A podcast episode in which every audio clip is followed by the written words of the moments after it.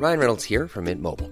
With the price of just about everything going up during inflation, we thought we'd bring our prices down. So to help us, we brought in a reverse auctioneer, which is apparently a thing. Mint Mobile unlimited premium wireless. Ready to get 30, 30, bit to get 30, bit to get 20, 20, 20, bit to get 20, 20, bit to get 15, 15, 15, 15 just 15 bucks a month. So, Give it a try at mintmobile.com slash switch. $45 upfront for three months plus taxes and fees. Promo for new customers for limited time. Unlimited more than 40 gigabytes per month. Slows. Full terms at mintmobile.com. Bin ich aufgeregt. Willkommen zum ersten Podcast unseres Retterviews. Uns, das heißt Luis und Christian, AK 5 Sprechwunsch und Sammy Splint. Ja, fast eine Stunde lang geben wir uns die Ehre und erzählen euch alles direkt aus dem RTW, Gedanken, Anekdoten und geben uns auch euren Fragen hin, die ihr uns in den sozialen Medien stellt. Ich freue mich. Dass wir beide mal auf dem Blaulichtfahrzeug sitzen, das hätte ich mir auch nie erträumen lassen, weil äh, wir beide albern, ich verfolge dich ja schon äh, seit einer Weile auf TikTok und äh, bin echt begeistert. Da frage ich mich eigentlich, gehen dir die Ideen nie aus? Ähm, kann ich dir gleich gerne beantworten, aber ich glaube, da wir gerade im ersten Podcast sind, sollten wir uns vielleicht erstmal vorstellen, oder? Ja, stimmt, wie unhöflich. Das sollten wir auf jeden Fall mal machen. Ähm, wer fängt an, du oder ich? Ähm, das ist eine gute Sache. Ich würde sagen, du kannst ja mal anfangen. Genau. Und auch vielleicht mal erzählen, woher man dich Mein Gott, waren das Zeiten und morgen, das heißt am 28. Februar ist es soweit, dann ist Retterview ein Jahr alt. So haben wir mal angefangen. Peinlich. Also ich muss sagen, als ich das gehört habe, da habe ich mich ja in Grund und Boden geschämt gerade. Also da klang ich ja gefühlt 20 Jahre jünger. Erstens das und zweitens die Audioqualität. Also da höre ich ja wieder drauf. Ich dachte so, mein, da hattest du noch so ein Lavalier-Mikrofon, ne? So, so ein Richtig, genau. No. Und habe mich noch unter meiner Bettdecke versteckt, äh, damit der Ton nicht so schallt. Und heute sagen wir uns so, naja, scheiß drauf. Nein, komm, lass uns das nochmal ordentlich machen. Hier Ja. das Intro. Retterview. Gedanken und Spaß aus dem Pflasterlaster. Mit Sprechwunsch und Sammy Splint. Herzlich willkommen zu Folge 50. Eine Stunde lang geben wir uns jetzt auch euren Fragen hin. Nein, Spaß beiseite. Wir haben Jubiläumsfolge. Wir haben jetzt, oder das ist die 50. Folge. Und ähm, ich muss sagen, ich hätte dieses Event ja gar nicht so gefeiert oder mir wäre es gar nicht ge bewusst gewesen, wenn wir nicht sogar Pakete bekommen hätten ähm, als Geschenk zur 50. Folge aus der Community. Ähm, habe ich mich oder haben wir uns natürlich sehr drüber gefreut. Du kannst ja gerne mal in die ähm, Show Notes, falls Leute mir zum 3. März vielleicht noch mal schicken wollen zu meinem Geburtstag, äh, meine Postnummer und meine Packstation reinpacken. Nee, Spaß beiseite. Und ich lasse mir das ja immer dann an die Packstation schicken. Übrigens super praktisch, kann ich nur empfehlen. Und Stimmt, das, daran habe ich noch gar nicht gedacht. Ich habe Ja. dann auch, ich habe ja auch schon Pakete bekommen oder ein Paket äh, und dachte so, ah, aber die haben das über die Geschäftsadresse, also an die Geschäftsadresse von der Druckfirma dann geschickt. Ja, konnte man ja auch machen. Aber stimmt, Packstation ist kein Problem. Hm? Deshalb, genau, ich mache es mal bei Packstation, das ist einfacher. Ich mache das sogar jetzt mittlerweile mit allen Sendungen. Die gehen erstmal in die Packstation, weil ich es hasse, die dann irgendwo abholen oder beim Nachbar zu klingeln. Ich bin ja soziophob und mit der Packstation, mit Maschinen, mit Maschinen kann ich umgehen und deshalb ähm, gehe ich dann immer in die Packstation. Ja, ich bin, glaube ich, auch gefühlt der Einzige, der in seine Wohnung darf, neben deiner Freundin. Und Stimmt. Ähm, und äh, sämtlichen Gästen, für die wir noch keinen Raum haben. Genau, aber damit beschäftigen wir uns ja vorher immer so. Beschreiben wir mal das Paket. Es ist erstmal so ein DHL-Paket mit der Sendung mit der Maus. Es ist ein Packset, richtig. Und zwar so ein, ähm, das Paket äh, hat die, genau, die Sendung mit der Maus-Design drauf. Also man sieht auf, auf jeder verschiedenen Seite, ähm, sieht man einen so einen Bestandteil, einmal den blauen Elefanten, die gelbe Ente und eben die Maus.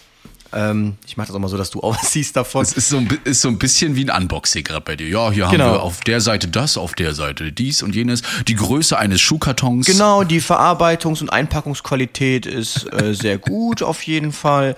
Nee, ähm, größte Schuhkarton würde ich jetzt nicht sagen. Es ist so ein Dreiviertel-Schuhkarton. Ähm, und vom Gewicht her wiegt es, äh, pff, was wiegt das denn? Ähm, ja, so viel wie eine volle Kaffeetasse, würde ich sagen. Also jetzt nicht so schwer. Ich weiß gar nicht, ob das hier irgendwo drauf steht. Es ist auf jeden Fall ein Paket bis, bis zwei Kilogramm. Ja, dann mache ich mich mal dran. Machet auf, ich bin da immer gespannt. Ich kann sowas immer nicht abwarten. Also wenn so ein Paket rumliegt, mein Freund ist da ja auch so, der lässt sowas ja teilweise Tage liegen und du willst ja wissen, was drinne ist. Was hat er sich da wieder bestellt? So. Ich bin bei sowas auch übrigens immer wie beim Geschenke auspacken, grobmotorisch. Das heißt, meine Eltern oder meine Mutter ist ja immer so, ja, das, macht das vorsichtig, da kann man das wiederverwenden. Äh, zu der Okay. Fraktion gehöre ich nicht. Das heißt also, die westdeutschen Eltern sind da genauso. Bei uns war das eigentlich so, machst du das auf wie ein Westpaket, heißt es ja immer. Einfach abreißen. Oh, oh, Vorsicht hier, nicht rausfallen lassen. So. Eine Karte. Wie man das so macht, auch bei Oma, ja erstmal die Karte aufmachen und das Geld ignorieren, das rausregnet. Obwohl, das wir, hatten wir früher nicht. Wir hatten immer einen, einen Naschbox. Also Oma hat uns damals, als wir noch in Bayern gewohnt haben, immer einen ganzen Karton voller Naschzeugs geschickt. Und ein bisschen Geld. und ein bisschen Geld.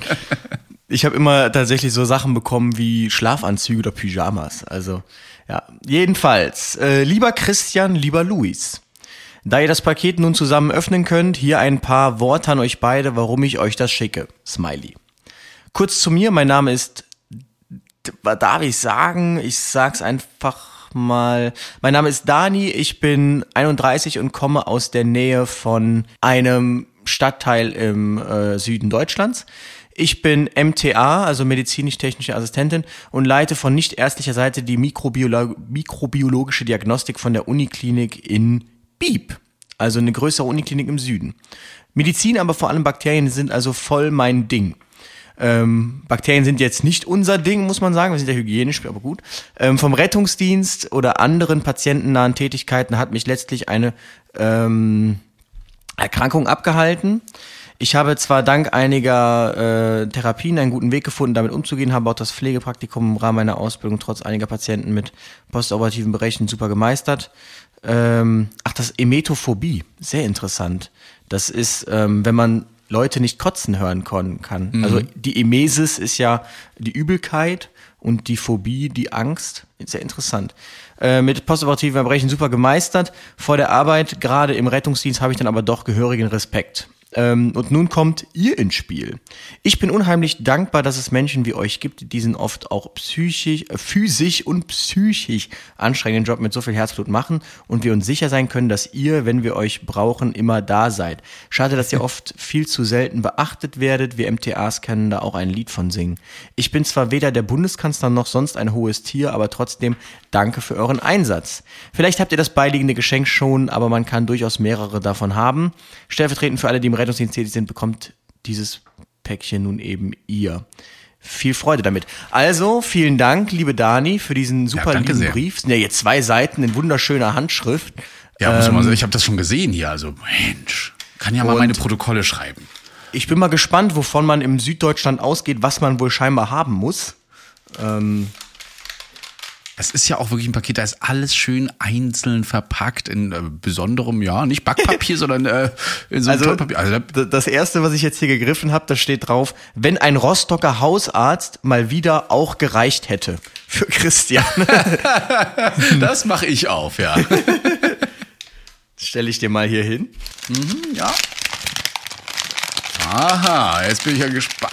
Was sind mal unsere Hausärzte? Ich hoffe, es hören jetzt hier einige zu aus Good Old Rostock. Eine Frustschutzbärchen. Frustschutzbärchen. Ja, da hätte das ganze Paket draus bestehen können. Ich, ich lese mal den, den, die Rückseite davon vor.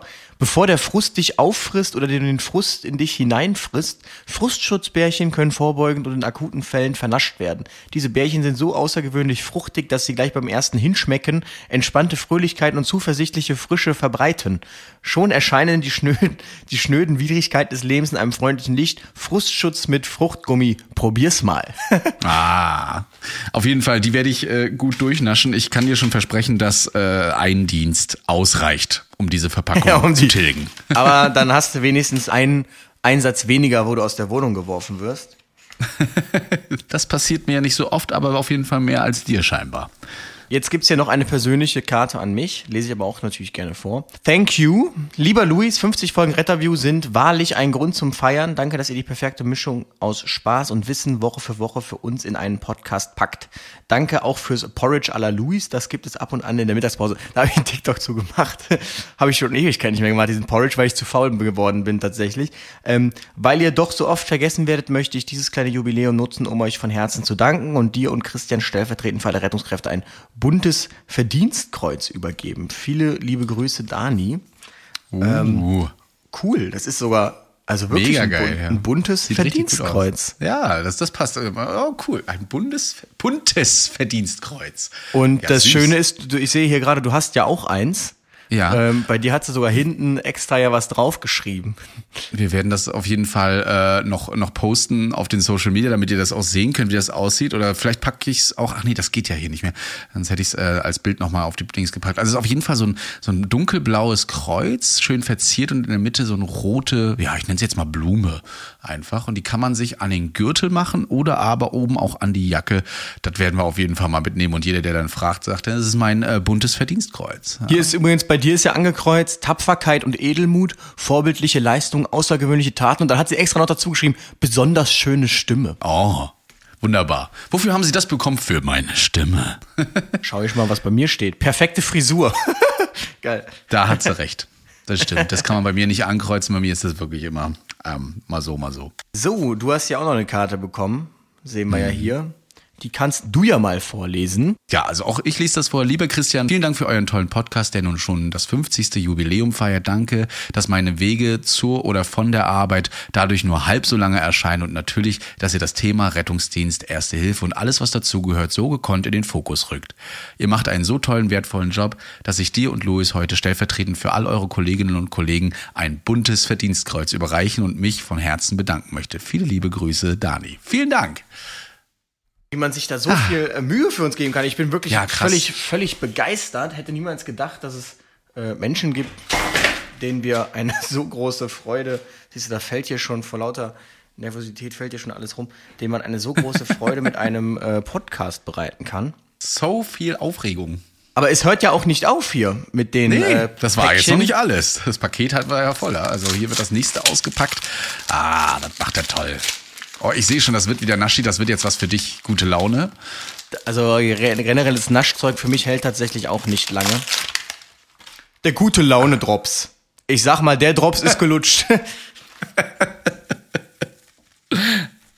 Gute Laune Drops. Ein sonniger Gedanke kann einem missgestimmten Tag jederzeit ein ganz anderes Gesicht verleihen. Wechsle mal die Denkrichtung, schalte deine Antennen auf Empfang für die kleinen Freunde des Lebens. Vergnüge dich an den Details. Wie wäre es mit einem fantasievollen kleinen Tagtraum, etwa für die Dauer einer Bonbon-Lutschlänge, während ein frisches Prickeln begleitet von fruchtigem Zitronenaroma den Gaumen ganz nah am Denken kitzelt. Lutscht die gute Laune herbei, erst sauer, dann heiter, dann geht's leichter weiter. Also, so cool. Wo gibt's denn sowas? KS Soul Ähm, Food tatsächlich Kitchen. in allen möglichen äh, süßen Läden. Es gibt ja auch so, so äh, Medikamente, also Fake-Medikamente, sowas wie, äh, keine Ahnung, heul doch nicht äh, ähm, von Ratio Farm, so, so, so eine Sachen halt. Ne? Finde ich immer wieder witzig. Boah, so, das wird hier auch ganz kräftig verpackt. Meine Güte. Hat uns aber einer wirklich, eine wirklich lieb. Ne? Also ich habe diese Frostschutzbärchen auch nochmal bekommen. F- Ja. Mit der Aufschrift, wenn in Köln der Patient mal wieder mit dem Koffer an der Tür wartet. Ach so, bei mir sind es die Hausärzte, bei dir die Kofferpacker, ja. Das. Das, das Beste ist, was einfach bei dir steht. Weil du hast ja auch diese gute Laune-Drops. Beim Christian steht einfach, falls zu viele Zwölf-Stunden-Schichten aufeinander folgen. Weil er hier ja, Ja, das über Folgen hinweg rumgeweint hat, dass er jetzt Zwölf-Stunden-Schichten hat. Ja, ne, mittlerweile habe ich mich äh, damit angefreundet. Aber immer wenn ich zum Beispiel jetzt zu dir, wie, wie jetzt in Köln bin oder sowas, ähm, dann ist das immer so, dass ich ein paar Schichten vorher arbeiten muss. damit ich quasi meine Stunden auch immer gut erfülle. Und die Ja. Kollegen nicht so benachteiligt sind, ist ja auch richtig. Ne? Aber das machen wir gerne. So sieht's aus. Ja, vielen Dank auf jeden Fall, liebe Dani, für dieses Paket. Also hat uns wirklich super gefreut. Auch so viel Arbeit, die ja dahinter steckt. Ähm, wir sind überwältigt, kann man nicht anders sagen.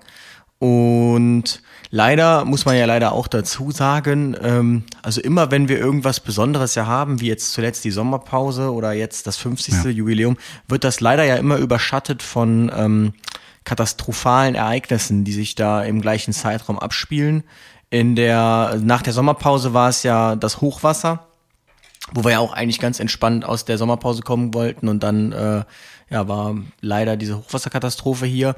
Jetzt wollten wir ganz entspannt unser 50. Jubiläum feiern. Das wird ja leider jetzt auch gerade unter überschattet von dem Krieg in Europa.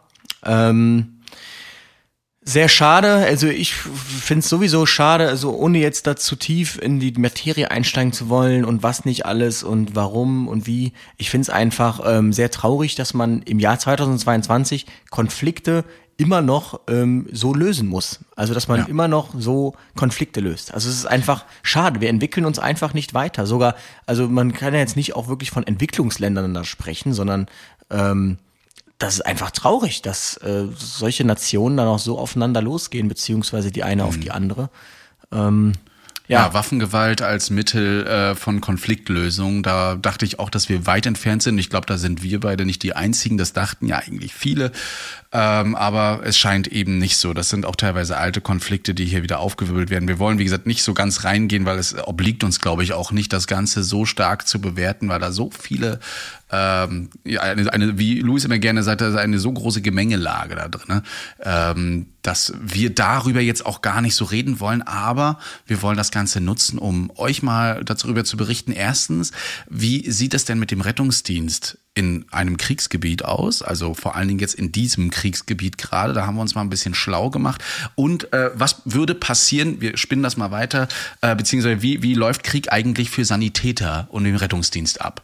Ja, die Fragen haben mir tatsächlich auch schon Kollegen gestellt. Du Christian, wie ist das eigentlich, sagen wir mal jetzt ganz utopisch, in Deutschland herrscht Krieg. Wozu gehört denn der Rettungsdienst eigentlich? Gibt es dann überhaupt noch einen Rettungsdienst und so weiter? Und darüber wollen wir heute mit euch reden.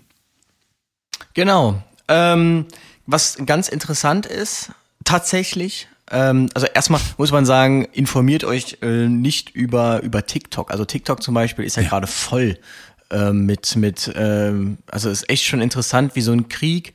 Also früher war das vielleicht einfach, sage ich mal, so, so Anführungsstrichen einfach Kriegsverbrechen oder so zu begehen oder irgendwelche Sachen zu machen. Mittlerweile hat ja jeder irgendwie eine Kamera, die er drauf hält. Und ähm, das ist ja, also Krieg wird ja quasi besser dokumentiert über, über solche Medien als über, ähm, über, über die Nachrichten. Und trotzdem muss man natürlich immer vorsichtig sein, weil da auch viele Videos hochgeladen werden, die entweder gar nicht aus der Region sind oder sehr, sehr alt sind und ähm, oder von irgendwelchen Übungen sind. Also da muss es schon wichtig, da zu differenzieren.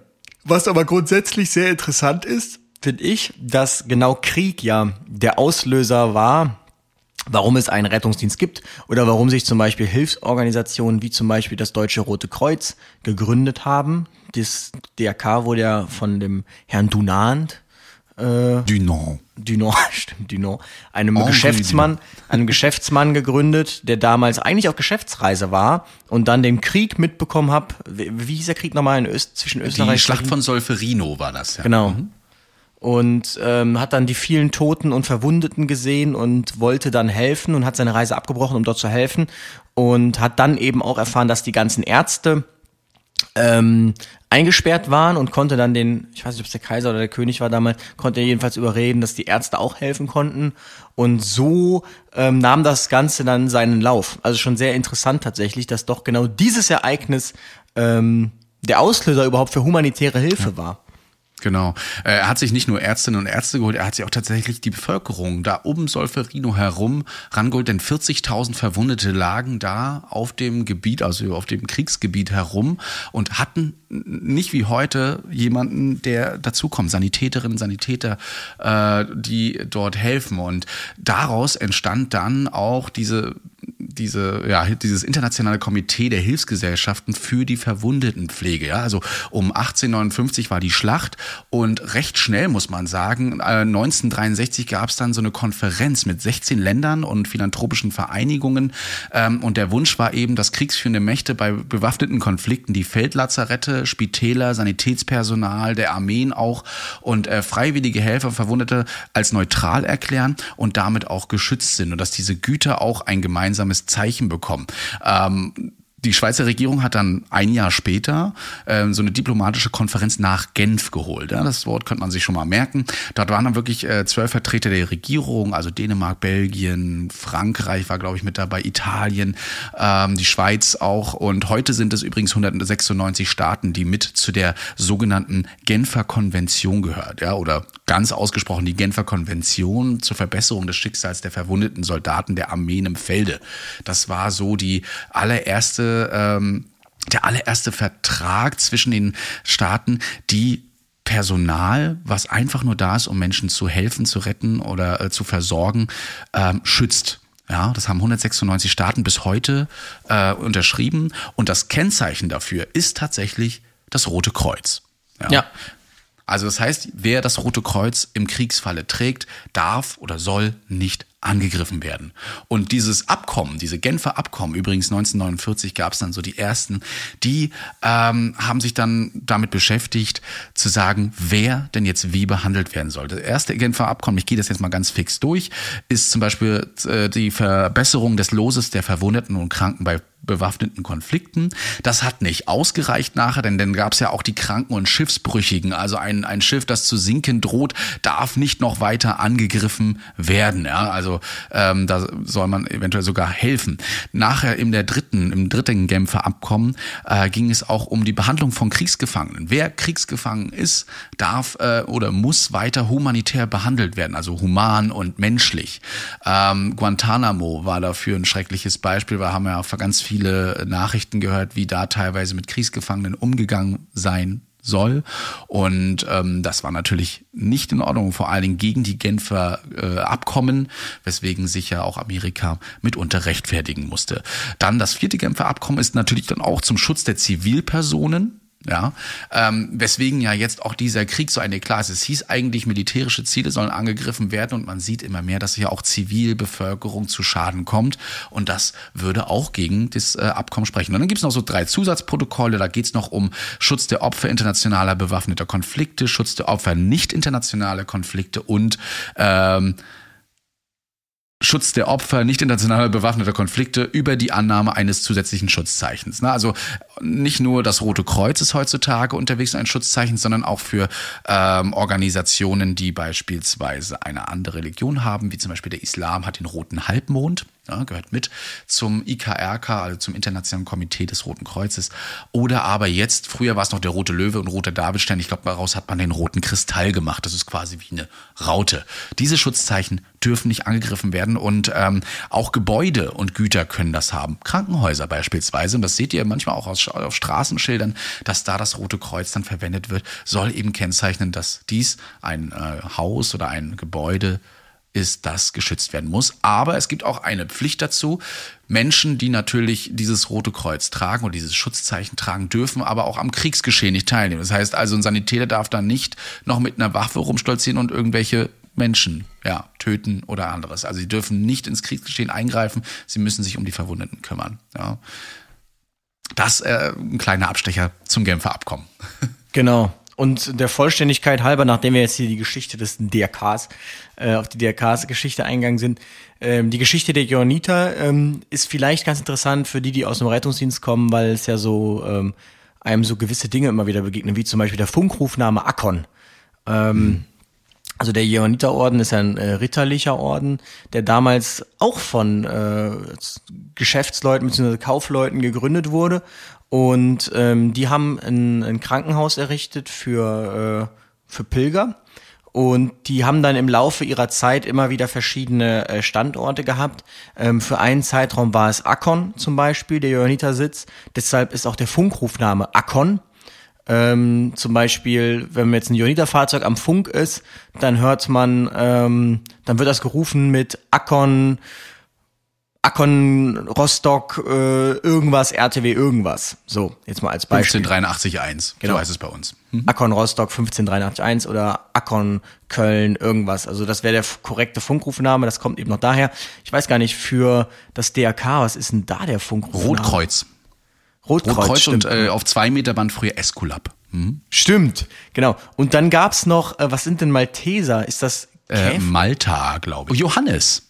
Johannes, stimmt. Die Malteser waren Johannes. Auch das hat eine, äh, eine Begründung, genau. Genau. Die Und- Feuerwehr Florian. Ne, Richtig, also wegen dem Schutzpatron, der heilige Florian. Und äh, ganz interessant bei uns zum Beispiel, bei den Johannitern in Köln, da gibt es so verschiedene Schulungsräume und die haben verschiedene Namen. Paros, Naxos, Rhodos und das sind alles griechische Inseln. Wer äh, Assassin's Creed Odyssey gespielt hat, der weiß das. Und ähm, das kommt eben auch daher. Zum Beispiel auf Rhodos hatten die Johanniter auch vorübergehend mal einen, einen Hauptsitz. ähm, bis auch der dann irgendwann äh, verloren wurde oder verloren ging. Und so äh, hat man die Geschichte dann eben noch heute. Also es ist sehr interessant, ähm, wenn man sich mal damit beschäftigt, warum Dinge so sind, wie sie sind. Und ja. Also nicht, dass ihr denkt, dass Verwundetenhilfe jetzt erst äh, mit dem Roten Kreuz kam, aber mit Henri Deneau. Es gab vorher schon Verwundetenhilfe, denn die Orden haben natürlich da schon mitgemacht. Auch Medizin gibt es ja schon länger. Äh, nur eben eben in Kriegsfällen oder bewaffneten Konflikten. Da war sowas noch nicht so drinne. Aber tatsächlich, man kann sich von diesem militärischen Charakter oder beziehungsweise auch dieser militärischen Geschichte nicht lösen. Also, mhm. ähm, wenn man sich fragt, warum ist eigentlich das Blaulicht blau? Auch das, die Frage könnte man sich ja stellen. Dann ähm, wird man relativ schnell auch dort die Begründung finden. Das ist, äh, Begründung findet sich im Zweiten Weltkrieg.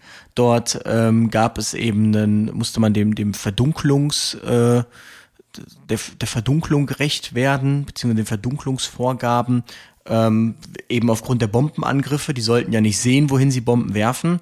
Und um diesem Verdunklungsschutz gerecht zu werden, ähm, musste eben ein Licht gewählt werden, das in der Atmosphäre sehr breit streut. Und blaues Licht ist niedrige Wellenlänge, sehr energiereich, streut sehr breit. Das heißt, man sieht es nur bis zu einer Höhe von 300 Metern. Danach sieht man das blaue Licht nicht mehr von oben. Und genau das war eben der Grund, warum das blaue Licht ausgewählt wurde. Und wenn man mhm. sich tatsächlich mal auf YouTube irgendwie so ähm, anschaut, da gibt's so Point of Views, wie jetzt so ein Rettungshubschrauber oder so zu einer Einsatzstelle fliegt, dann sieht man tatsächlich, man sieht den Rettungswagen, aber ab einer gewissen Höhe, man sieht nicht unbedingt das blaue Licht blitzen. Da sieht man mal, wie schwer man das überhaupt sieht von oben. Und genau das war der Grund. Auch hier der Grund ja. wie der Krieg. 1953 übrigens hat das Blaulicht erst geblinkt. Also erst dann blinkt Vorher war es statisch. Vorher war es ein statisches Leuchten und jetzt blinkt es noch dazu, ja genau, damit es noch besser zu erkennen ist oder auffälliger ist. Ja. Aber zu viel blinken soll es ja auch nicht, soll ja maximal nur vier Blaulichter in der Fahrzeugfront geben, weil wir wollen ja auch nicht zu sichtbar sein. Ne? Also wir haben ja hier ein massives Problem mit Übersignalisierung in Deutschland, also das sind die Probleme.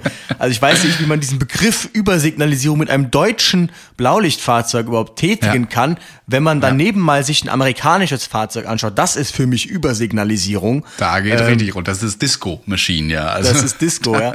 Die haben ja auch noch verschiedene Farben, also weiß, ja. rot, blau, die haben ja alles. Ähm, das ist jedenfalls die Begründung und auch die Berufsfeuerwehr. Da wird man sich ja vereinzelt darüber wundern, dass Berufsfeuerwehren immer noch so sehr ähm, alte Strukturen haben oder sehr, sehr auf die Ränge ähm, ausgelegt sind. Die erste Berufsfeuerwehr war die Berliner Berufsfeuerwehr und die war tatsächlich auch eine, ähm, das, das waren Soldaten am Anfang. Also auch die Berufsfeuerwehren, mhm. beziehungsweise die Feuerwehr an sich hat ihren Ursprung im Militär und deshalb auch noch diese Ränge und ähm, diese Strukturen teilweise. Also man sieht, der Krieg hat ähm, maßgeblich dieses System beeinflusst. Das ist ja, genau. sehr, sehr interessant. Und auch in Kriegsgebieten gibt es Rettungsdienst. Also ich habe mich das auch mal gefragt, wie ist das eigentlich, wenn Krieg mhm. ist? Ähm, wird mhm. er dann eingestellt? Aber natürlich nicht, denn wir haben es ja gerade mhm. gehört, also man darf diese Ambulances theoretisch nicht angreifen. Praktisch frage ich mich, ob man dann nicht so ein extra Kreuz anbringen müsste eigentlich theoretisch gesehen wird das Schutzzeichen dann ähm, auch auf Fahrzeuge gelegt, auch auf, ähm, auf ähm, Gebäude zum Beispiel soll sowas ausgebreitet werden. Und es gibt dann auch so diese Regel, dass das Rote Kreuz an sich alleine, äh, auch bei dem Deutschen Roten Kreuz an sich, nur im Kriegsfall ohne deutsches Rotes Kreuz und sowas ähm, stehen darf. Ne? Also wie gesagt, Schütze. Und ähm, auch auf Schildern so. Also man sagt dann, dass dieses Rote Kreuz dann immer nur groß gemacht werden darf, wenn Krieg ist. Ansonsten wird's recht klein gehalten, genau. Übrigens wegen äh, Geschichte und so weiter, das war jetzt nicht die Geschichte vom Roten Kreuz, aber so ein bisschen angeschlagen. Ne? Da Müsste noch viel ausführlicher werden. Ich möchte nur nicht, dass sich irgendeiner da auf den Schlips getreten fühlt, aber dann ist es wieder ein bisschen mehr Interaktion. es ist aber trotzdem so, also wenn man sich mal anschaut, das ist ja jetzt kein, meine, der Europäer neigt ja immer davor, wenn es vor unserer Haustür ist, dann ist es ganz schlimm, aber dass ja tagtäglich Krieg in Syrien oder ähm, im Gazastreifen ist, das neigt man ja ganz schnell zu vergessen. Ähm, und natürlich gibt es auch dort einen Rettungsdienst. Also man kennt ja die Bilder, mhm. wenn irgendwo ein Bombenanschlag war, dann sieht man da diese Menschenmengen und dann sieht man eigentlich auch irgendwo so einen ganz kleinen Transit oder was das immer ist, so eine kleine ja. Maschine, wo dann so ein Auto, wo dann zwei äh, rote Lichter drauf sind, das ist dann die Ambulance. Und ähm, diese, diese Retter, die gibt es, es ist meist sogar auf freiwilligen Basis, habe ich gelesen. Jetzt zum Beispiel im Gazastreifen, mhm. da gibt es auch eine längere Dokumentation drüber. Und wenn dann zum Beispiel Raketenalarm ist oder Bombenalarm, dann bereiten die sich entsprechend darauf vor. Die Juniors dürfen dann tatsächlich nicht helfen, also die Azubis kann man sagen, die werden tatsächlich rausgenommen. Aber ähm, dann heißt es ganz normal, responden, also dann wird ein Raketeneinschlag gemeldet, hier ist eine Rakete eingeschlagen und Hm. ähm, dann wird dahin gefahren. Und Genau. ähm, ja, das ist nicht ohne. Also die haben auch alle dann natürlich einen Helm, die volle Schutzausrichtung an. Und die Patienten, die man da hat, sind natürlich dann äh, hauptsächlich äh, penetrierende Traumata infolge Granatensplitter oder sonstiges.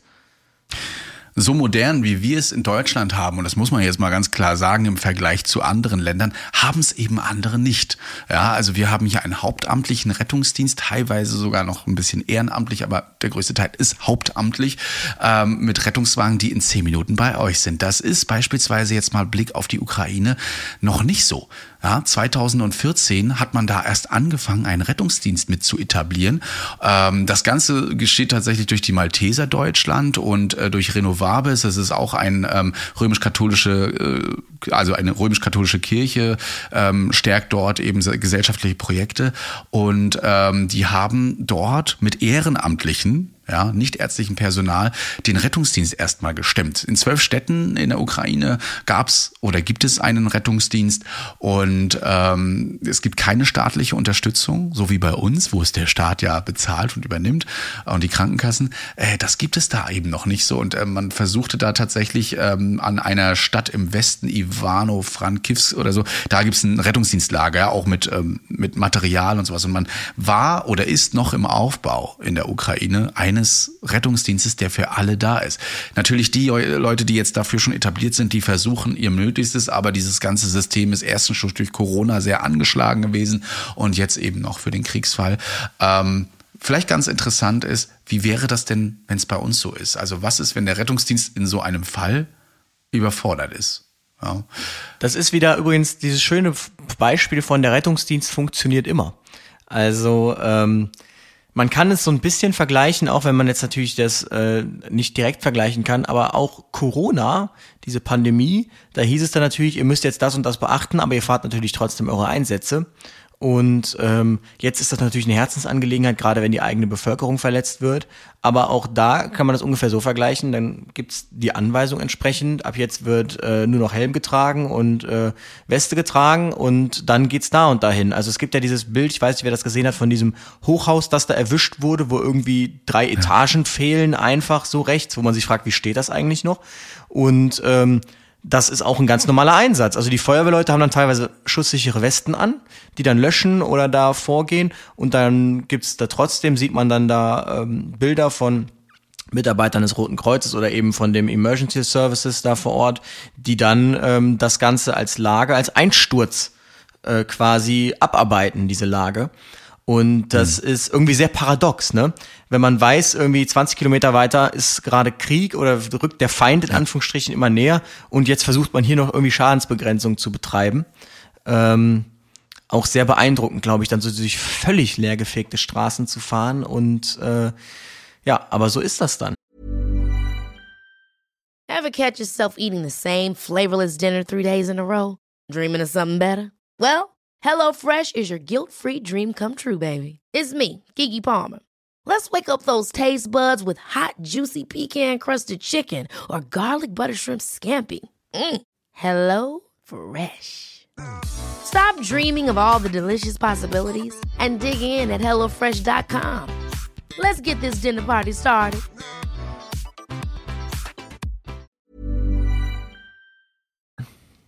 Bin auch sehr beeindruckt von den Kolleginnen der Feuerwehr da in der Ukraine, die einfach während Bomben oder äh, es eben Beschuss gibt, da versuchen noch Häuser zu löschen, Zivilisten rauszuretten. Also ich glaube, das ist eine ganz harte Belastung, nicht nur physisch, sondern nachher auch psychisch. Ja, oder Ich, ich könnte mir auch, aufarbeiten auch müssen. vorstellen, dass das so ist, dass, also ich kenne jetzt die genauen Pläne, ich weiß auch nicht, ob es dafür Pläne gibt, aber ich könnte mir auch vorstellen, dass es, also Krieg ist ja meistens so, dass es in der Nacht so zu mehreren Wellen kommt, ähm, dass man da versucht vor zurück, da kommst du Gefechten und tagsüber ähm, ist dann eher so eine Ruhephase.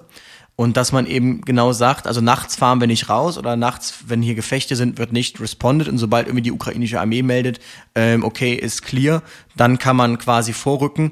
Ich weiß gar nicht, ob es da auch so ein ob das auch in den Genfer Konventionen steht, dass man irgendwie diesen Wunden ab, diesen verwundeten Abtransport ermöglichen muss, allgemein, dass es dafür so Ruhepausen hm. gibt. Aber ähm, es ist ja ein allgemeiner Schutz der Zivilbevölkerung, der hier eigentlich ähm, in dem Abkommen angesprochen wird. Also Zivilbevölkerung, die hier eigentlich geschützt werden soll. Und das heißt auch der Abtransport äh, von Verwundeten und Verletzten. Ne, und das muss, wie gesagt, humanitär passieren. Ähm, die dürfen nicht mehr angegriffen werden. Also all das ist da mit drinne. Interessant finde ich bei uns, äh, ich habe mal auf die äh, Webseite des Bundesministeriums des Inneren und Heimat geguckt. Ähm, dort gibt es das Wort Krieg gar nicht mehr, wenn es um Katastrophen und Zivilschutz geht, sondern es geht immer nur um Naturkatastrophen oder besonders schwere Unglücksfälle. Und ähm, auch das ist festgelegt. Dann können die Länder nämlich nach Artikel 35 Grundgesetz unter anderem dann eben Polizeikräfte anderer Länder oder eben auch ähm, das technische Hilfswerk oder sowas mit anfordern, beziehungsweise eben auch Katastrophenschutzeinheiten. Ja, also da geht es jetzt um die allgemeine Gefahrenabwehr. Ja, so nennt man das äh, bei uns im Katschutz und das obliegt eben eigentlich den Ländern, also den Bundesländern. Ähm, kommunal ist für die Ausrufung des Katastrophenfalls dann auch immer die Kommune oder der Landkreis zuständig. Und ähm, je nach Bedarf wird dann der Rettungsdienst unterstützt. Das heißt, der Rettungsdienst fährt immer weiterhin. Ja, wir machen immer weiter unseren Dienst. Und die Hilfsorganisationen wie ASB, DLRG, DRK, Johanniter, Malteser und so, die kommen mit ihrem Katastrophenschutz dazu und unterstützen dann den Rettungsdienst, aber auch Krankenhäuser. Ich finde das aber wirklich richtig, richtig ähm, krass einfach. Also das so, das von dir, ich weiß nicht, ob es da auch da das auf, ich kann mir das schon vorstellen, dass es da irgendwie vielleicht so eine freiwilligen Basis ist, dass gesagt wird, ihr müsst jetzt nicht. Ähm, mhm. Andererseits kann ich mir auch vorstellen, dass eben gesagt wird, ihr müsst. Und ähm, dann finde ich es dann schon paradox, dass es irgendwie heißt, äh, ja gut, gestern bist du noch ähm, zur Alkoholintoxikation gefahren und heute fährst du zum äh, Einsturz nach Missile-Einschlag. Also das zeigt mal wieder irgendwie, wie vielschichtig der Rettungsdienst ist. Und eigentlich allen Rettungskräften könntest du danach erstmal ein Bundesverdienstkreuz, wenn die Ukraine sowas hat, verleihen, weil das schon natürlich ein außergewöhnlicher Einsatz ist. Also, also echt, echt, echt krass. Echt krass. Kann man sich gar ja. nicht vorstellen, so, ne? Ich weiß auch, es gibt so, ähm, zum Beispiel Feuerwehren, die müssen sich ja auch vorbereiten. Es gab ja hier auch in der Grenznähe in, zu Belgien ein ähm, Kernkraftwerk, das lange Zeit dafür bekannt war, doch sehr unsicher zu sein.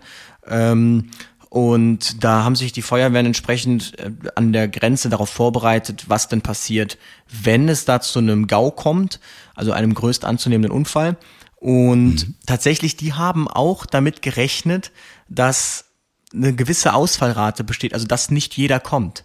Denn ähm, auch da muss man ja, also irgendwo kommt ja der Punkt, wo man dann sagt als Mensch, ich bin mir jetzt selbst der Nächste oder meine Familie, ich gehe jetzt hier nicht irgendwie äh, da in so ein havariertes Kraftwerk oder da in die Nähe und helfe da jetzt, wenn alle fliehen. Oder was ich mir auch dachte, ob es so Phänomene gibt, wie dass sich jemand irgendwie einfach so einen, so einen MTF schnappt und mit Blaulicht einfach fährt. So, also das sind ja alles Sachen, auf die musst du dich vorbereiten. Ist ja nun mal eine Ausnahmesituation. Generell gilt natürlich auch ähm, der Eigenschutz, auch tatsächlich auch im Kriegsfall. Ja? Also wenn da ein bewaffneter Konflikt gerade vor dir ist, dann fährst du da nicht mit dem Rettungswagen einfach rein und hoffst, dass du nicht getroffen wirst. Zwischen der Frontlinie. Bing, bing. Ja, es kann immer Querschläger geben, das muss nicht beabsichtigt sein, dass man da getroffen wird. Aber es ist natürlich darauf zu achten, wenn da so ein Blaulichtfahrzeug kommt, dass das nicht äh, angeschossen wird. Bloß ich Wobei es gibt auch, also Rettungsdienstler, also, denen würde ich das noch zutrauen hier mit Bilden ja. einer Rettungsgasse. Und äh, aber ähm, entschuldigen Sie bitte, die Panzer mal bitte ein bisschen beiseite fahren, der Rettungsdienst kommt. Genau. Nee, der Bund äh, ist ja für den Zivilschutz verantwortlich. Das habt ihr wahrscheinlich auch schon mal im Erste-Hilfe-Kurs mitbekommen, denn da sollten wir Ausbilder euch auch immer ein wenig auf den Zivilschutz und den Selbstschutz vorbereiten. Das war schon, ist schon Jahre her. Das ist jetzt nicht durch den jetzigen Krieg entstanden, sondern einfach, dass man sich auf Katastrophen auch vorbereitet. Also Zivilschutz bedeutet nicht nur Kriegsschutz oder ein Spannungs- und Verteidigungsfall, sondern eben auch Katastrophenschutz. Also, dass man sich auch immer mal einen Kanister Wasser mit in den Keller stellt oder eben ne, nicht so verderbliche Waren sparen für den Fall, dass mal was ausfällt. Und da hat äh, aber auch der Bund ähm, viel Material. Ich habe mir mal so ein, so ein Lager angeguckt, auch vom, vom Internationalen Roten Kreuz in Berlin. Ähm, wirklich beeindruckend. Wir schicken ja auch viele Hilfsgüter, wenn irgendwo etwas passiert, eine Naturkatastrophe, nicht nur in Deutschland, dann haben wir viele Hilfsgüter, die wir hinschicken. Das heißt, da ist äh, spezielle Technik, Geräte, äh, Fahrzeuge, die auf Halde gehalten werden und dann in solche Gebiete geschickt werden. Das wird auch äh, wahrscheinlich jetzt hier in dem bewaffneten Konflikt zwischen äh, der Ukraine und Russland passieren im Nachhinein, dass wir da dann die Gebiete wieder aufbauen werden oder mit helfen. Und ähm, da wird dann auch Infrastruktur gebaut. Und wir haben es ja auch hier innerdeutschland erlebt, nämlich nach unserer Sommerpause in Nordrhein-Westfalen, Rheinland-Pfalz. Ja, ähm, was da Katastrophen und Zivilschutz alles leisten kann, was da hervor, vorgezaubert wird, ähm, das konnte ich mir noch nicht mal ganz vorstellen, weil äh, ich bin ja auch seit 2004 im Katschutz. Und was ich da an Geräten gesehen habe, was das THW da aufgebaut hat, wow, also was wir da nicht alles auf Halde haben, um ähm, die Strukturen erstmal wieder aufzubauen. Krass, ne? Und dafür sind wir da. Ähm, übrigens, die He-Orgs haben bis zu 600.000 Helferinnen in Deutschland, die quasi, ja, verpflichtet werden können oder auch hier müsste man glaube ich mit einer Ausfallrate rechnen von also hm, natürlich ähm, ja aber ist ja noch ehrenamtlich ne das ist tatsächlich auch der Punkt also Katastrophenschutz ähm, es gibt ja dieses BHKG das Gesetz über Brandschutzhilfeleistung und den Katastrophenschutz. Und das ist eben losgelöst. Das verpflichtet zwar die Feuerwehren zum Beispiel, am Rettungsdienst mitzuwirken, ähm, aber es ist losgelöst der Katastrophenschutz vom Rettungsdienst. Also das sind eigentlich zwei völlig ähm, eigenständige Komponenten. Das eine ist in, das eine ist in kommunaler Verantwortung, das andere entsprechend in der Verantwortung des Bundes beziehungsweise des Landes. Also zum Beispiel das äh, Innenministerium hat ja letztens jetzt oder kürzlich jetzt hier in NRW zum Beispiel auch so eine Katzschutzkampagne gestartet und ähm, muss ich sagen, da fand ich ganz cool. Dann dachte ich mir, wenn der Rettungsdienst ländermäßig organisiert wäre oder auf Landesebene, dann wären solche Kampagnen ja auch nötig. Ähm, und das ist aber auch der Grund, warum, also viele glauben ja nur, weil sie Katastrophenschutz leisten, auch Hilfsorganisationen, da haben sie jetzt den Anspruch, auch dann eine Rettungsdienst, eine Ausschreibung zu gewinnen. Aber das sind auch zwei verschiedene Bestandteile. Also man kann eine Vergabe im Rettungsdienst zum Beispiel nicht davon abhängig machen, wie sehr der äh, Leistungserbringer, der da seine Leistung anbietet, in den Katastrophenschutz eingebunden ist. Das heißt, es kommt durchaus zu Phänomenen, dass eine Hilfsorganisation zwar im Katastrophenschutz tätig ist, aber keine im, nicht im Rettungsdienst. Ähm, und genau, das ist äh, so ja. häufiger Trugschluss tatsächlich, dass man sagt, ja, wir machen hier so viel freiwillig und so, jetzt müssen wir das Los im Rettungsdienst bekommen. Das ist leider völlig voneinander losgelöst zu betrachten. Der Komplettierung halber gibt es ähm, seit oh, 2017 auch eine neue Struktur, die äh, bundesweit aufgebaut wird, auch international beschlossen wurde in der EU, nämlich die sogenannte Medical Task Force. Ja, das ist quasi ähm, eine Neustruktur, die Katastrophenschütze vor Ort ähm, unterstützen soll aber auch Krankenhäuser. Ne? Das heißt also, passiert irgendwas bei euch in der Stadt, ist ja der Katastrophenschutz vor Ort erstmal für euch zuständig, unterstützt dort Rettungsdienst, kommunale Strukturen und so weiter. Und ähm, dann kann durch den Bund andere Einheiten aus anderen Bereichen eures Bundeslandes, aber auch aus anderen Bundesländern hier zu Hilfe geschickt werden. Die Medical Task Force, die vor Ort bei euch vielleicht existiert, die ist ja schon im Katschutz unterwegs. Ja? Die, unter die arbeiten ja schon mit euch und die werden einfach nur noch unterstützt. Das ist so, der Gedanke wird auch noch aufgebaut, ist noch nicht komplettiert, aber ähm, schon gut dabei. Ich weiß, viele Fahrzeuge sind daraus, die haben auch spezielle Technik nochmal. Die können äh, beispielsweise so einen riesen Behandlungsplatz aufbauen ähm, mit Luftzelten und KKG. Das üben die auch jedes Jahr. Und ähm, da bin ich mal gespannt, wo sich das hinentwickelt, vor allen Dingen, wann die Medical Task Force da auch mal zum Einsatz kommt. Übrigens muss man auch hier differenzieren wieder ist mir das ist mir gerade eingefallen. Also natürlich die äh, Streitkräfte, ich denke jetzt an der Ukraine, aber auch die Bundeswehr, die haben ja nun mal auch eigene Notfallsanitäter. Und ja. ähm, das heißt, wenn es da jetzt auf dem Schlachtfeld zu Verwundeten kommt, Schlachtfeld in Anführungsstrichen oder da, dann ähm, haben die entsprechend eigene Ketten, um die dann einem Krankenhaus zuzuführen. Die würden dann jetzt nicht in Rettungswagen aufs, äh, aufs Schlachtfeld in Anführungsstrichen rufen, ähm, sondern die haben ja dann entsprechend andere Sachen, Medivac zum Beispiel, also Medical Evacuation, Search and Rescue. Diese Hubschrauber zum Beispiel, die kommen ja genau daher. SAR-Hubschrauber, ne? Genau. Search and Rescue, ja. Hm. Und ähm, ja, das muss man so ein bisschen differenzieren. Aber wenn jetzt der Zivilbevölkerung was passiert und der Rettungsdienst soweit noch intakt ist, beziehungsweise die Infrastruktur, dann ist es irgendwie so ein bisschen wie, kann man sich vielleicht so vorstellen, wie bei The Purge, in der Nacht passiert nichts, da kommt keiner, da ist ja dann äh, entsprechend das Gefecht und tagsüber ähm, heißt es dann Schadensbegrenzung betreiben. Ja. So zumindest dort scheinbar. Also in Ländern, wo der Krieg alltäglich ist, wie zum Beispiel Syrien, da heißt es halt einfach, passt auf auf euch und äh, los geht's. Ja, genau, aber die Sanitäterinnen und Sanitäter, die Feldwebel äh, dort äh, sind natürlich mit im Gefecht mit drinne, aber schießen nicht, die sind wirklich nur zur Versorgung. Da haben wir auch meistens ein rotes Kreuz auf dem Helm drauf, ne? auch wieder das Schutzzeichen und ähm, können da helfen. Also das heißt, auch bei der Bundeswehr kann man beispielsweise Notfallsanitäter werden oder Notfallsanitäterin, beziehungsweise auch mit der Offizierslaufbahn dann äh, beispielsweise die ärztliche Laufbahn einschlagen ne? und dann in Bundeswehrkrankenhäusern äh, mithelfen, versetzt werden, beziehungsweise auch im Ausland dann damit verpflichtet werden. Ist übrigens in der, in der Bundeswehr heißt das Ganze dann Sanitätsdienst. Ja. Und es gibt ja auch dann den Sanitätszug. Ähm, beziehungsweise sogar das KSK, also das Kommando Spezialkräfte, hat auch einen eigenen Sanitätszug. Das sind dann quasi nochmal die richtig, richtig krassen äh, Notfallsanitäter, Ja. ähm, die dann auch Medic sind übrigens, also Medic. Es gibt ja viele irgendwie, die sich, keine Ahnung, die Paintballen gehen oder so und sich dann so ein Medic irgendwie draufplatschen. Ähm, also nur weil man Notfallsanitäter ist, ist man nicht Medic. Also wenn man sich mal damit auseinandersetzt, was ein Medic beim KSK ähm, für eine Karriere hinlegen muss, ähm, neben dem überhaupt diesem Einstellungstest, muss er ja dann ähm, zum Beispiel in die USA. Dort wird dann an äh, mit Leichen wird, werden Leichen präpariert. Dann äh, kommst du in Chicago mal, fährst du bei der Polizei mit und siehst dann halt Schussverletzungen und also das ist ja richtig krass da. Und da sind penetrierende Traumata ja häufiger als ähm, als als was ist nochmal das Gegenteil vom penetrierenden Trauma? Ich komme gerade nicht drauf. Ähm, Das Gegenteil von Stumpfe, da, als stumpfe, Bauchtrauma. genau, Oder stumpfe Trauma, ja. Traumata, äh, das, das überwiegen die penetrierenden den stumpfen Traumata und ähm, da bist du dann auch in der Notaufnahme eingesetzt. Du lernst auch zu nähen, Wunden zu versorgen und da gab es zum Beispiel einen KSK-Soldaten, einen Medic, der das geschafft hat, diese Ausbildung, ähm, der dann auf YouTube auch erzählt hat davon, der nicht mehr beim KSK ist, weil er tatsächlich eine posttraumatische Belastungsstörung aufgrund nur dieser Ausbildung erlitten hat weil ähm, er sagte halt schon dieses an Leichen rumschneiden und äh, diese diese Wundversorgung da. Und da sieht man mal ähm, wie wie krass diese Ausbildung ist und ähm, wie äh, belastend auch auch sowas sein kann.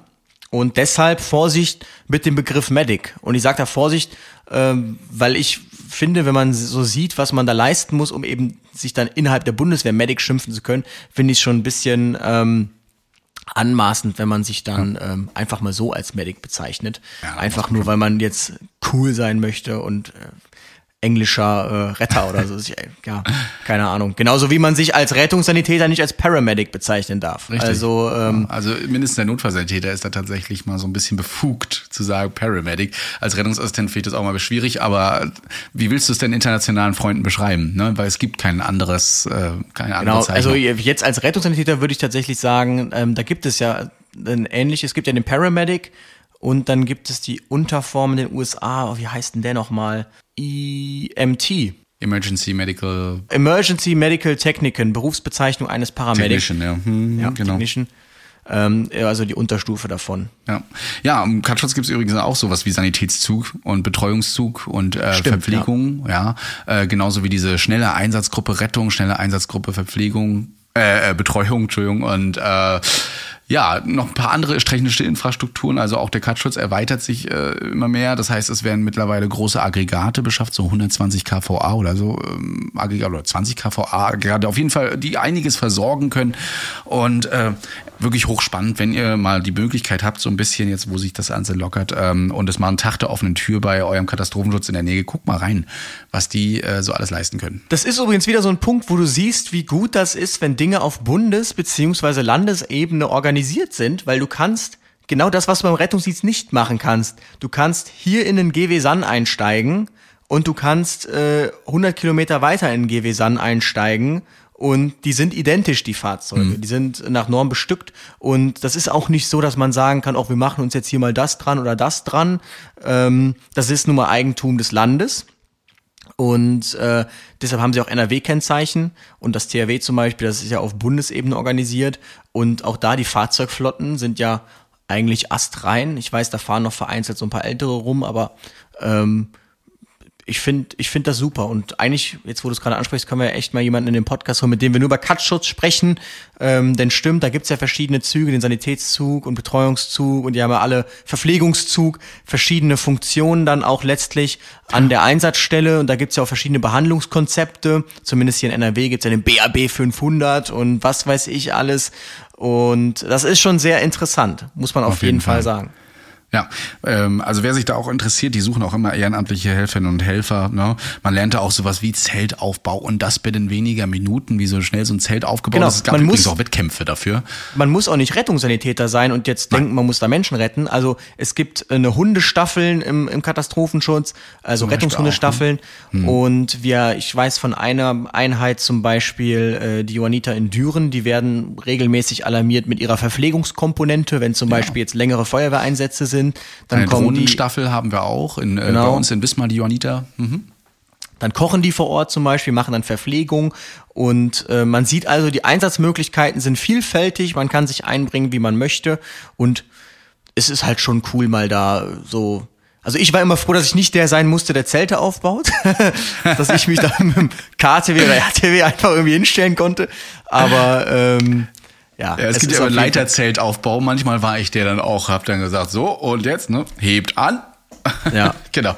Das ist äh, schon immer toll. Aber wirklich, äh, wer da mitmachen möchte, man kann, das ist egal, ob man jetzt Verkäuferin ist oder äh, den Müll aufsammelt oder sowas. Ihr könnt da wirklich alle äh, ganz gut mitmachen. Müsst halt natürlich körperlich äh, da fit sein. Aber wir haben zum Beispiel auch eine Person hier im Katschutz, äh, die fährt zum Beispiel mit dem Rollstuhl mit. Die ist äh, im sogenannten Kreisauskunftsbüro mit dabei.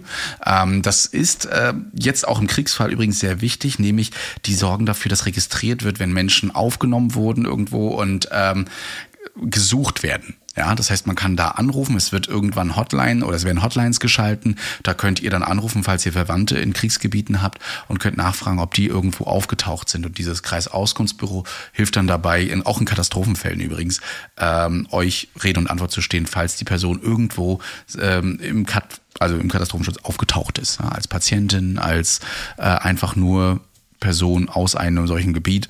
Ähm, dafür sind die da. Und da ist er zum Beispiel mit dabei oder leitet eben äh, Leute an oder bildet aus. Also das funktioniert tatsächlich auch, äh, wenn man jetzt nicht mehr so gut laufen kann. Nee, ähm, deswegen fragt da ruhig mal an. wenn man nicht mehr so gut laufen kann. Also du Ja. hast auch Sachen manchmal. Ähm, Was soll ich denn sagen? Menschen mit Gehbehinderung. Ja, genau. äh, wenn man nicht mehr so gut laufen kann, als wenn das einfach irgendwann so ist. Aber ja, also man kann sich da verschiedenste Formen einbringen.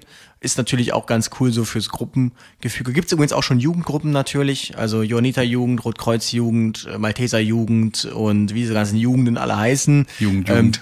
die dürfen dann auch, ich glaube, bis 22 Uhr oder so sind die dann auch dabei. Ähm, wenn zum Beispiel irgendwelche Veranstaltungen sind. Also, ja, macht das auf jeden Fall. Es lohnt sich. Freiwillige werden immer gesucht und ähm, es ist ähnlich wie bei einer freiwilligen Feuerwehr. Das heißt, ihr bekommt natürlich auch dann den Verdienstausfall erstattet, wenn ihr alarmiert werdet. Und man kann dazu sagen, es ist jetzt nicht so, dass man jeden Tag alarmiert wird. Also es ist schon wesentlich seltener als die Freiwillige Feuerwehr. Ich glaube, wir reden hier vielleicht von so drei Alarmierungen wirklich dann auch im Jahr, so im Schnitt, ähm, wo Je dann auch nachdem, wirklich welche Einheit was man ist. Ne? Ja. Genau, wo dann wirklich was ist. Ansonsten hat man natürlich unzählige Sanitätsdienste, auf denen man ist, Betreuungsdienste. Ähm, das ist schon sehr interessant und ja, Vielleicht so der kleine, äh, der kleine, das kleine Schmankel, man kommt eben auch auf viele Events gerne mal so, ne, wo die, wo die Karten dann verkauft sind oder sowas und kann da Sanitätsdienst absichern. Das kann man schon mal als Schmankel nehmen und auch sagen, das ist natürlich der Vorteil, wenn man ehrenamtlich da hilft. Da kommst du zum Beispiel auch äh, zu meinem Liebling Felix Lobrecht einfach so kostenlos rein, wenn er mal abgesichert wird. ähm, ja, also wird da überhaupt irgendwas groß abgesichert? Also sind die Veranstaltungen so groß von ihm oder? Ja, also ich weiß ja, nur hier, so Lanxess Arena oder sowas, wenn der die mal voll ist, dann ja, ja. Stimmt, also Lanxess Arena ähm, ist tatsächlich, da machen die Johanniter in Köln ja den, die stellen da den kompletten äh, Sanitäts, nur für die Lanxess Arena, den Sanitätsdienst. Und das ist schon, da kann man sogar ein freiwilliges soziales Jahr machen, das habe ich schon mal gesagt. Und das ist echt richtig cool. Also ich kann mir nichts Cooleres vorstellen als ein freiwilliges soziales Jahr in der Arena. Man hat zwar kein Leben mehr wirklich, weil natürlich immer dann, wo andere jetzt feiern gehen würden oder so, dann sind natürlich Veranstaltungen. Das heißt, dann ist man da. Ähm, Man hat halt aber dafür auch mal so Montag, Dienstag, Mittwoch frei, wenn keine Veranstaltungen sind. Aber gerade so in den intensiven Zeiten, wenn Eishockey ist, und das ist ja das Coole, hat man jeden Tag was anderes. Also gestern stand man noch am Eis, dann steht man heute ähm, bei Ice Live, 1 Live äh, Comedy Night neben den Künstlern, nicht auf der Bühne, aber unten. Am nächsten Tag ist eine Karnevalsveranstaltung, dann ist ein James Blunt Konzert. Also un unfassbar vielseitig und ähm, man erlebt auf jeden Fall was, deshalb kann ich euch sowas echt nur empfehlen. Auf Festivals ist ja als äh, im Katastrophenschutz immer sehr cool, da ist man auf Festivals immer dabei. Ähm, man sieht jetzt nicht Fußball, so viel. wer äh, affin für Sport ist zum Beispiel, ne? die müssen Genau. ja auch abgesichert werden alles. Ja, das kommt schon vor. Oder eben bei euch der Karneval. Ne? Der Karneval. Da gibt's sämtliche Unfallhilfsstellen, die dann auch von den Katastrophenern ähm, ge- aufgebaut werden. Und ja, insofern, es lohnt sich, wie ihr merkt, äh, ehrenamtlich aktiv zu werden. Ähm, ich weiß, jetzt haben wir leider dann doch sehr viel über äh, negative Ereignisse gesprochen. Ich hoffe, aber es war trotzdem für euch mal so ganz interessant ähm, zu hören, wie das denn oder wie denn doch leider Krieg so sehr mit Rettungsdienst verwogen ist, allgemein oder auch Katastrophenschutz. Und glaube mal, so ein bisschen seelische Pflege dürft ihr auch betreiben. Ähm, schaltet bitte nicht immer jeden Tag die Nachrichten ein und äh, hört euch den ganzen Tag irgendwann an, was jetzt in Kriegsgebieten passiert. Lenkt euch auch ab, das sei euch äh, gegönnt. Das ist auch richtig so gut für die Seele, nicht immer nur die negativen Nachrichten aufzunehmen, sondern eben auch was Positives zu machen. Äh, ihr könnt, ihr seht es ja auch an uns, auch wir äh, können und wollen auch immer noch lachen, äh, um unsere Seele zu schonen und ähm, so soll es auch sein. Also versucht euch immer mal abzulenken, auch was anderes zu machen, als jetzt immer nur ins Kriegsgebiet zu gucken. Und wenn euch die Social Medias overloaden mit ähm, Informationen jetzt gerade aus der Ukraine oder so, dann schaltet sie einfach mal ab für einen Tag und macht was Genau. anderes, spielt mit Freunden oder geht zu eurer Familie und macht da irgendwas Tolles. ansonsten steht jetzt quasi wieder so eine, so eine Christian kommt vorbei Reihe vor der Tür und wir haben wirklich ein sehr, sehr, sehr knackiges Programm. Ja. Ähm, und zwar werden wir zum einen wieder die Psychologenfolge aufnehmen. Wir sprechen mit dem Psychologen dieses Mal über Depressionen beziehungsweise auch posttraumatische Belastungsstörungen. Ähm, dann sprechen wir mit dem Amtsleiter der Berufsfeuerwehr Köln über Feuerwehr, auch im Zuge, was macht eigentlich ein Amtsleiter, wie wird man Amtsleiter und ähm, wie hält man so einen Betrieb am Laufen.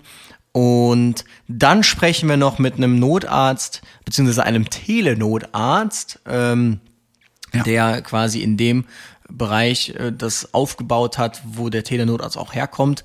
Ja, ich schaue über mal einfach vier Stunden Genau, der Christian wird sich, mal, wird sich mal zum Telenotarzt setzen und äh, ich hoffe, dass dann auch ein RTW anruft, aber ich bin da sehr, sehr zuversichtlich. Und ja, insofern, es lohnt sich dran zu bleiben und das, ich bin mal gespannt, wie wir das überhaupt nächste Woche schaffen, eine Podcast-Folge aufzunehmen, weil wir nur aufnehmen. Ähm, genau, der Christian Ja. ist nämlich nächste Woche wieder hier. Und äh, ich habe es hier schon mal an, ich habe äh, schon mal so einen Testdruck gemacht, wenn ihr hier mal, ne? Ähm, unsere Retterview-Hoodies, die ersten gehen raus, denn ihr habt ja vorbestellt im März, also können wir euch da auch sagen, dass was passiert. Außer, dass unsere Druckerei, die diese Dinger macht, gerade unter Wasser steht, aber wir haben noch eine andere gefunden. Aber ihr bekommt sie auf jeden Fall, weil es fragen ja schon einige nach, ob jetzt März auch wirklich stimmt. Und ja, ihr werdet sie dann auch endlich bei euch vor der Haustür aufnehmen können. Die ersten Retterview-Hoodies. Schön. Dann würde ich sagen, haben wir jetzt, sind wir durch für heute. Sind wir durch heute, ja. Danke für das 50. Jubiläum. Kannst ja jetzt noch mal so ein Tüdüt, äh, einspielen und Applaus und Happy Birthday to genau. you. Genau. Vielen Dank, vielen Dank. Und ich werde mir jetzt mal so ein gute Laune Drops hier wegdropsen. Und ich will mir ein Gummibärchen hier nehmen, weil ich hatte ja gerade auch noch Schicht.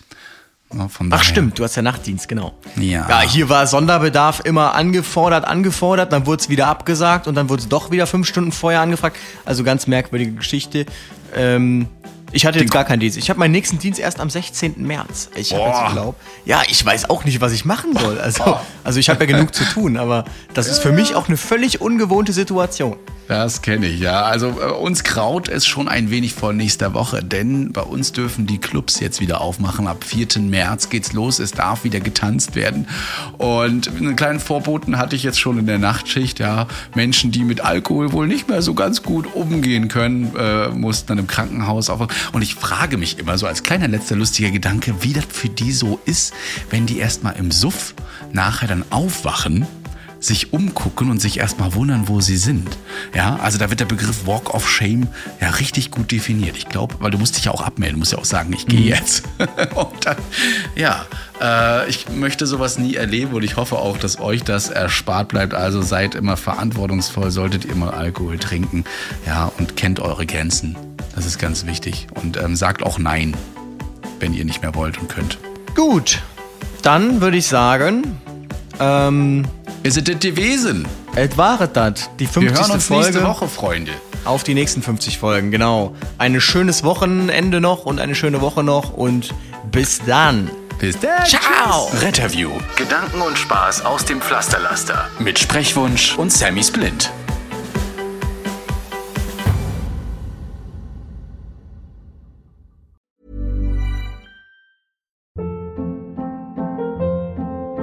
Hold up. What was that? Boring. No flavor. That was as bad as those leftovers you ate all week. Kiki Palmer here, and it's time to say hello to something fresh and guilt-free. Hello Fresh. Jazz up dinner with pecan-crusted chicken or garlic butter shrimp scampi. Now that's music to my mouth. Hello Fresh. Let's get this dinner party started. Discover all the delicious possibilities at hellofresh.com.